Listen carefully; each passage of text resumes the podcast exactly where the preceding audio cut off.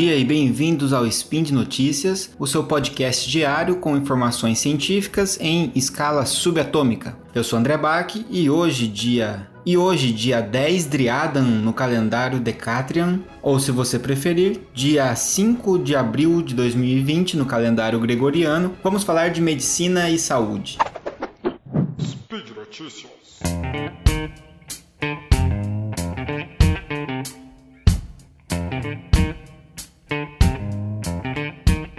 Bom, tem surgido uma certa dúvida se pacientes que sofrem de hipertensão ou diabetes têm um risco aumentado para infecção por esse novo coronavírus, o SARS-CoV-2, que é esse da pandemia que estamos vivendo. Essa dúvida se pacientes hipertensos ou diabéticos possuem esse maior risco surgiu pelo fato de que alguns estudos mostraram que tanto hipertensão quanto diabetes são comorbidades comuns de pacientes infectados pelo coronavírus e que frequentemente esses pacientes poderiam apresentar quadros mais graves da infecção, bem como piores desfechos. Qual seria a relação então entre essas doenças e a facilidade por infecção pelo coronavírus? Bom, o que eu vou falar aqui são estudos preliminares e feitos em animais, e a gente não pode generalizar isso ainda para os seres humanos. Para a gente entender esse problema, a gente tem que entender que o coronavírus ele se liga à sua célula alvo, ele se liga à célula que ele vai infectar por meio de uma proteína, na verdade uma enzima que está presa na membrana da célula, que é chamada enzima conversora da angiotensina 2. Em inglês, a sigla é ACE2, ACE2. A AC2 é o termo em inglês,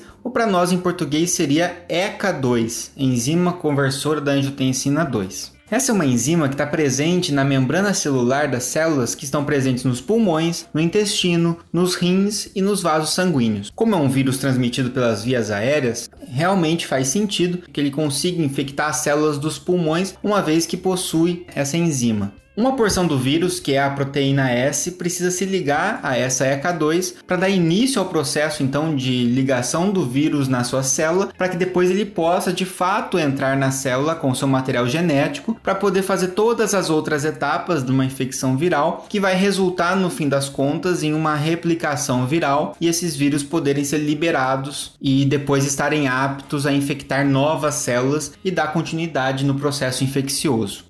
O que alguns estudos mostraram é que a expressão dessa enzima ECA2 que funciona como um receptor para o vírus, ela pode estar tá substancialmente aumentada em pacientes com diabetes tipo 1 ou 2, ou também em pacientes hipertensos, principalmente aqueles que estariam sendo tratados com alguns tipos de antihipertensivos das classes, por exemplo, dos inibidores da ECA ou dos antagonistas dos receptores de angiotensina 2. São nomes complicados de classes farmacológicas, cada uma delas com seus mecanismos de ação que nós não temos tempo para explicar aqui nesse momento, mas a hipótese que existe e o que foi observado em alguns estudos com animais é que esses pacientes, principalmente os tratados com alguns tipos tipos de antipertensivo e aqueles também tratados com alguns tipos de medicamentos para diabetes teriam então um aumento na expressão dessa enzima, da ECA2. Se esses pacientes tiverem um aumento na expressão dessa enzima ECA2, significa que tem mais enzimas na membrana celular, tem mais lugares para o vírus se ligar, consequentemente o vírus se liga com mais facilidade e consegue colocar o seu material genético com mais eficiência dentro da célula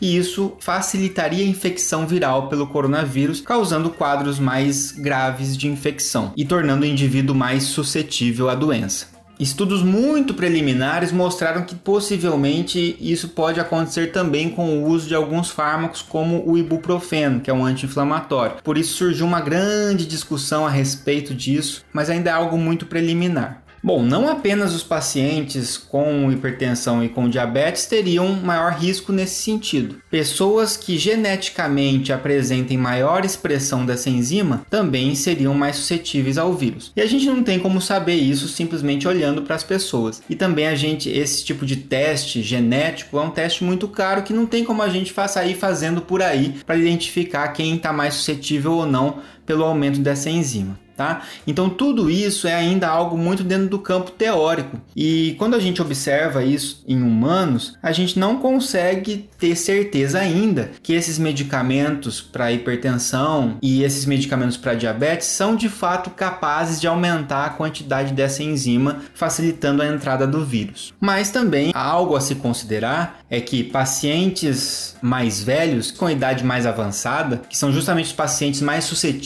à infecção e que também têm os quadros mais graves, são pacientes que geralmente vão ter maior chance também de ter hipertensão ou diabetes, porque a hipertensão e a diabetes tipo 2 têm maior chance de surgir também com a idade avançada. Então, quando a gente analisa esses dados e vê que boa parte das pessoas internadas pelo coronavírus ou suscetíveis ao coronavírus que estão no estado um pouco mais grave, eles apresentam hipertensão e diabetes, é porque de fato as pessoas com idade mais avançada também apresentam hipertensão e diabetes. Então, essa já é uma relação que já existe e que não necessariamente implica em causalidade, quer dizer, por causa da hipertensão e da diabetes é que o vírus foi mais agressivo ou que a pessoa ficou mais suscetível. Por isso, aqui a gente tem que ter um pouco de cuidado. A gente precisa fazer mais estudos, principalmente em humanos, para poder se certificar dessa informação. Existem alguns indícios, como eu já falei para vocês, com as pesquisas mais preliminares, mas a gente não pode incorrer em uma falácia lógica, que é a falácia da generalização precipitada. A gente não pode pegar aquilo que foi observado num contexto muito específico e tentar generalizar isso para toda a população. Até porque isso pode gerar alguns problemas graves. Por exemplo, se essa informação é divulgada de um jeito muito sensacionalista, é capaz que muitas pessoas parem de tomar os seus remédios para hipertensão, os seus remédios para diabetes, com medo que isso aumente a sua infecção pelo coronavírus. E isso não está nem um pouco comprovado. Então as recomendações das sociedades médicas, né, que tratam os pacientes aí com hipertensão, com diabetes, etc, são de que os pacientes devem continuar utilizando os seus tratamentos normalmente e que a infecção pelo coronavírus ou a possibilidade de infecção pelo coronavírus não deve deve influenciar a tomada de decisão de interromper esses medicamentos, a não ser que seja um caso muito particular, cada médico aí vai resolver com o seu paciente. Moral da história: se você já faz uso de algum medicamento para hipertensão, para diabetes, continue fazendo uso conforme a orientação do seu médico. Tome todas as precauções possíveis para não se contaminar,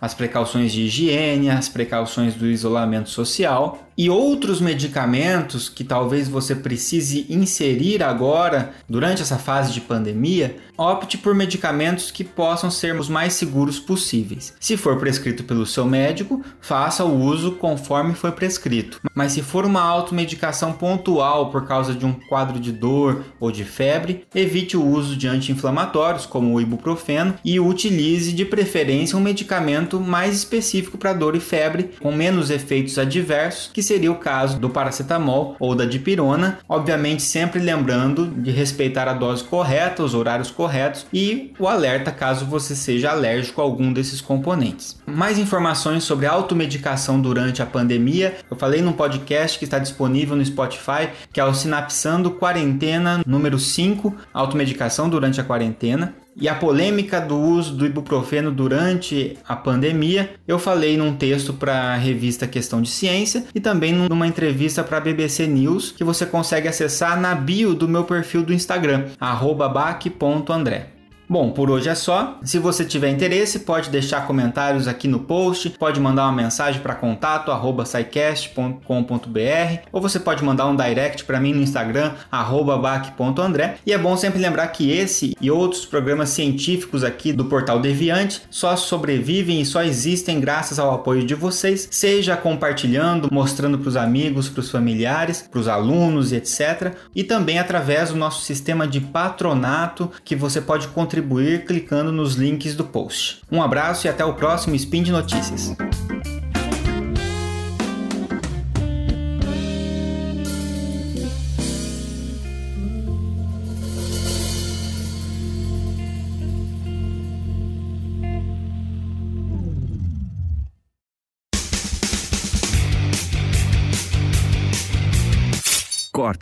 Edição de podcast.